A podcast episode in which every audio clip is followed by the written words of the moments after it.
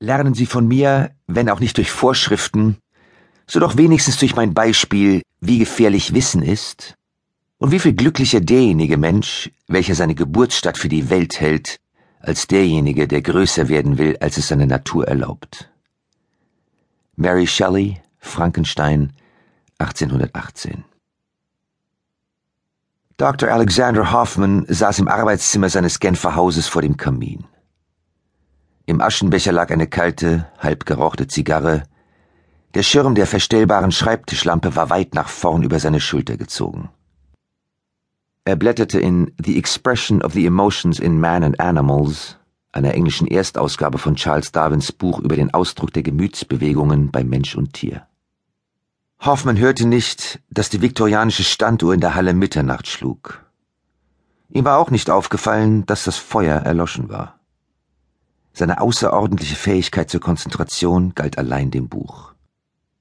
Er wusste, dass es 1872 in London von John Murray und Company veröffentlicht worden war, in einer Ausgabe mit 7000 Exemplaren, gedruckt in zwei Auflagen. Er wusste auch, dass die zweite Auflage auf Seite 208 einen Druckfehler enthielt.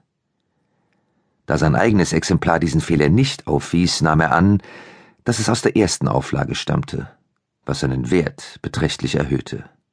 Er drehte das Buch um und inspizierte den Rücken. Der Einband war original, grünes Leinen mit Goldschrift, die Rückenenden waren nur leicht ausgefranst.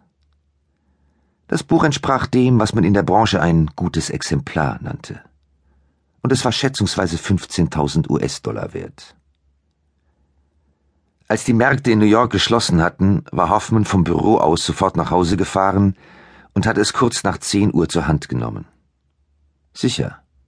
Er sammelte wissenschaftliche Erstausgaben, hatte im Internet nach dem Buch gesucht und hatte tatsächlich vorgehabt, es zu kaufen. Seltsam war nur, dass er das Buch gar nicht bestellt hatte. Sein erster Gedanke war gewesen, dass seine Frau es gekauft hatte, was sie bestritten hatte, er aber zunächst nicht hatte glauben wollen.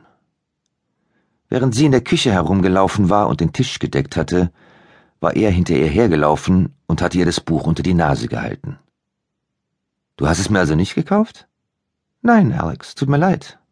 Was weiß ich, vielleicht hast du eine heimliche Verehrerin. Bist du dir ganz sicher? Wir haben nicht irgendeinen Jahrestag und ich habe vergessen, dir was zu schenken?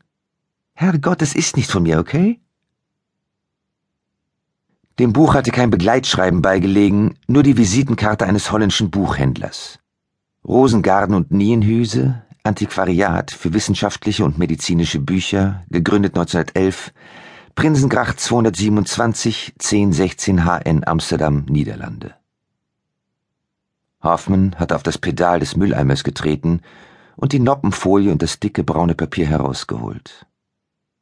Auf der leeren Hülle des Pakets klebte ein bedrucktes Etikett, die Adresse war korrekt.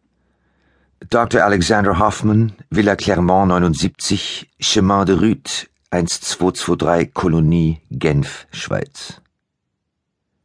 Die Sendung war am Tag zuvor per Kurier aus Amsterdam eingetroffen. Sie hatten zusammen zu Abend gegessen. Fischpastete mit grünem Salat, die ihre Haushälterin zubereitet hatte, bevor sie nach Hause gegangen war.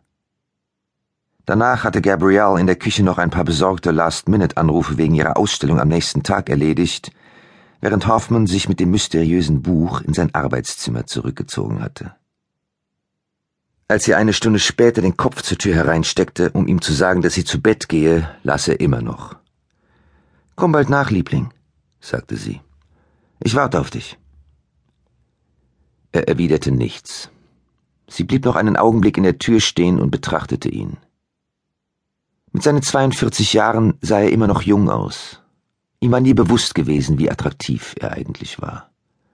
Eine, wie sie fand, ebenso anziehende wie seltene Eigenschaft bei einem Mann. Allerdings war er nicht anspruchslos, wie sie im Lauf der Zeit festgestellt hatte. Ganz im Gegenteil.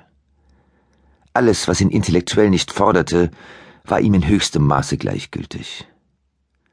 Ein Charakterzug, der ihm unter ihren Freunden den Ruf eines ausgesprochenen Rüpels eingebracht hatte. Aber auch das mochte sie.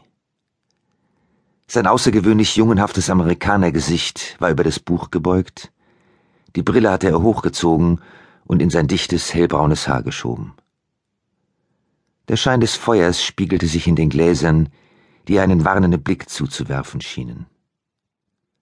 Sie kannte ihn gut genug, um ihn jetzt nicht zu stören. Sie seufzte und ging nach oben.